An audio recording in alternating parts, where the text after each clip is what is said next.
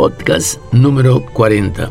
En este podcast vamos a continuar con la crónica de la fundación de los partidos y ahora le toca el turno a la fundación del Partido Colorado o Partido Nacional Republicano. Poco después de la iniciativa del Centro Democrático, el 25 de agosto se fundaba el Partido Nacional Republicano bajo liderazgo central del general Bernardino Caballero, a quien acompañaban José II de Cut, Gregorio Benítez, Miguel Alfaro, Guillermo de los Ríos, Jaime Peña, Juan Crisóstomo Centurión, Juan Gualberto González e Higinio Uriarte, entre otros. El acta fundacional expresaba los objetivos de la nucleación que consistían en ocuparse preferentemente de todas las cuestiones de interés público tendientes a la prosperidad, el engrandecimiento y felicidad de la patria, así como al afianzamiento de las libertades públicas consagradas por la Carta Fundamental. El 11 de septiembre, en una asamblea realizada en el Teatro Olimpo, fueron aprobados el programa y el estatuto del partido. El presidente y el vicepresidente de la República, general Patricio Escobar y don José del Rosario Miranda, así como otros funcionarios del gobierno, no firmaron el documento, porque según explicaron, su carácter de gobernantes les obligaba a mantenerse prescindentes de la lucha de partidos. Posteriormente, una vez que abandonaron dichas funciones, todos ellos se incorporaron al Partido Republicano, el cual les reconoció la calidad de fundadores. El 23 de diciembre hubo un nuevo enfrentamiento con motivos de las elecciones para elegir dos senadores y dos diputados por la capital. Nuevamente un saldo de muertos y heridos fue el resultado de los incidentes que caldearon aún más los ánimos. Varios dirigentes opositores fueron apresados, incluyendo al señor Antonio Taboada. Pero, ¿qué ideas sustentaban ambos partidos en el momento de su fundación? Porque después de la guerra, la doctrina liberal era la única disponible con un modelo de organización del Estado semejante al de las grandes potencias emergentes de la era industrial, y obviamente era el que tenía arraigo en el pensamiento de los políticos. De dicha doctrina habían surgido la Constitución de 1870 y las principales leyes adoptadas en consecuencia, como el Código Civil y el Código de Comercio, de gran trascendencia jurídica. Los que al principio fueron fundados como organismos de corta vida, llegaron a echar raíces profundas y enriquecidos por símbolos y tradiciones, endurecidos por los enfrentamientos, adquirieron una perdurabilidad tan firme que cumplieron sobradamente un siglo de existencia sin que nada parezca mellar su antigua influencia en las simpatías populares. El propio caballero lo confirmaría en 1893 en un discurso con motivo de la aceptación de una nueva candidatura presidencial. De ahí nacieron los partidos políticos y el país se dividió en republicanos y democráticos. Esos partidos, sin embargo, no tenían aún su existencia asegurada. Eran muy nuevos y carecían de tradición e historia podrían desaparecer con cualquier eventualidad y de ahí que no se erizaran recíprocamente, sino como bandos personales sin consistencia futura. Es curioso comprobar cómo los principales exponentes del Partido Republicano de esa época y aún de varias décadas posteriores insistían en reivindicar el carácter de liberal e inclusive de negarle ese carácter a sus adversarios. Pero hubo intentos de reunificación. Pese a los enconos nacidos de las luchas electorales, hubo un intento serio de poner fin a esas diferencias y volver a reunir en una sola agrupación a ambos el animador de este esfuerzo fue don Pío Otoniel Peña, hombre de gran relevancia social y política. Basta con recordar su carácter de hijo mayor de don Manuel Pedro de la Peña y hermano de Ángel Peña. Su hermana Rosa Peña era la esposa de Juan Gualberto González.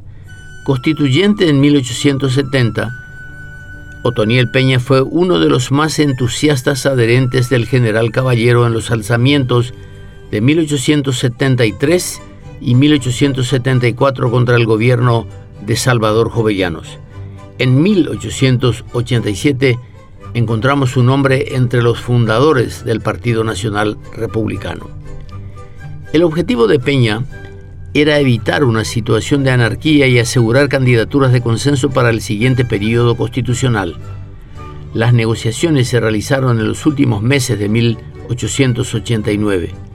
A invitación de Peña, el 27 de septiembre se reunieron Bernardino Caballero y Antonio Taboada, previa autorización de sus respectivas agrupaciones.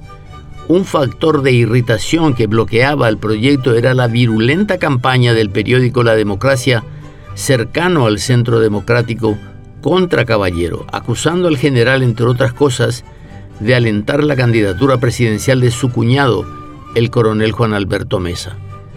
Tabuada explicó en la reunión que dicho periódico no representaba al partido ni el pensamiento de sus principales líderes. Sin embargo, es curioso recordar que la democracia, dirigida por Ignacio Ibarra, veterano de la guerra y sobreviviente en Cerro Cora, había sido fundada para sostener precisamente la candidatura presidencial de Caballero, pero años después era el vocero del sector más radical del Centro Democrático opuesto al general. La propuesta de Peña encontró inicialmente eco favorable en una serie de personalidades que le dieron su apoyo de manera pública. Así se llegó a una candidatura de consenso, la de Juan Gualberto González propuesta por Caballero, pero aún con la aceptación de Taboada y sus amigos políticos. Se acordó inicialmente que Víctor Soler, del Centro Democrático, lo acompañaría como candidato a vicepresidente, y en ese sentido fue firmado un pacto entre ambas agrupaciones, pacto que fue signado el 29 de octubre por Caballero, presidente de la Asociación Nacional Republicana. Taboada, presidente del otro bando y otros exponentes de ambos partidos. El pacto fue denunciado meses después al surgir nuevas discrepancias alimentadas por los grupos intransigentes de ambos partidos, pero finalmente pudo servir de base a la renovación de las autoridades nacionales, solo que en esta ocasión la vicepresidencia fue entregada a don Marcos Morínigo, republicano. La adhesión al pacto fue por otra parte motivo de profundas luchas internas dentro de la oposición, donde un sector que incluía a José de la Cruz Ayala pregonaba una lucha frontal contra el oficialismo. Caballero insistió a mantener su adhesión al acto asegurándole en una nota fechada en abril que en el orden político siempre consideramos a todo paraguayo como un hermano y en el orden social a todo hombre que venga a compartir con nosotros nuestros afanes en favor del engrandecimiento del Paraguay. Así, dentro de este ambiente se llegó a la presidencia de don Juan Gualberto González, quien asumió el cargo el 25 de noviembre de 1890. En su gabinete aparecía como ministro de guerra una figura que ejercería una gran influencia en los años siguientes, el entonces teniente coronel Juan Bautista Egusquiza, quien venía de ejercer la función de jefe militar en Misiones.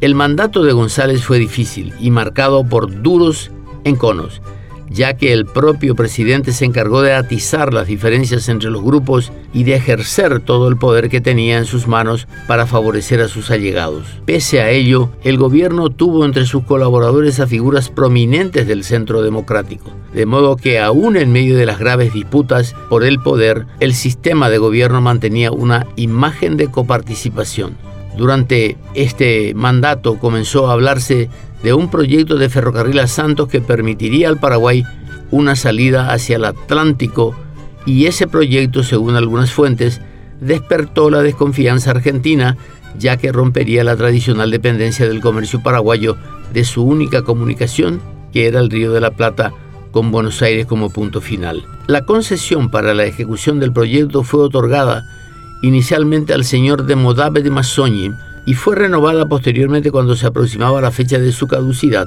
Posteriormente, la concesión fue otorgada al señor Ober de Tisesis. El golpe del 18 de octubre. La primera reacción contra el gobierno de González provino del Centro Democrático con el golpe revolucionario del domingo 18 de octubre de 1891, organizado para el efecto por un comité revolucionario cuyo liderazgo fue confiado al mayor Eduardo Vera, héroe de la guerra. La Junta Ejecutiva estuvo constituida por Eduardo Vera, Antonio Tabada, Pedro Pablo Caballero y Juan Bautista Rivarola. Un manifiesto divulgado ese día por el Centro Democrático explicó los motivos del alzamiento. Las revoluciones son sagradas cuando ellas tienen por objeto restablecer el imperio del derecho vulnerado, recobrar el poder usurpado reparar grandes injusticias o reivindicar la honra nacional ultrajada. La revolución que, que promovemos responde a estos fines. Se contó para el golpe con el apoyo del propio administrador general de aduanas Juan Bautista Rivarola, gracias a quien se habrían podido introducir al país armas y municiones. Como la fecha acordada para la acción caía un domingo, los soldados estarían de franco y se suponía que sería difícil organizarlos para repeler la intentona. Dos cuarteles debían ser atacados simultáneamente, el de la escolta presidencial y el de infantería, estaban contiguos uno y el otro. En uno de esos sitios se hallaba el regimiento de artillería con ocho cañones Krupp y cuatro ametralladoras. Después de ser tomados los cuarteles, los revolucionarios intimarían rendición a la policía. El plan incluía la detención de los generales Caballero y Escobar y una vez logrado el triunfo, asumiría el poder una junta revolucionaria hasta las elecciones para presidente, vicepresidente y miembros del Congreso. El Poder Judicial sería disuelto y reorganizado. El candidato a presidente sería don Antonio Tabada, pues el mayor Eduardo Vera había rechazado la postulación.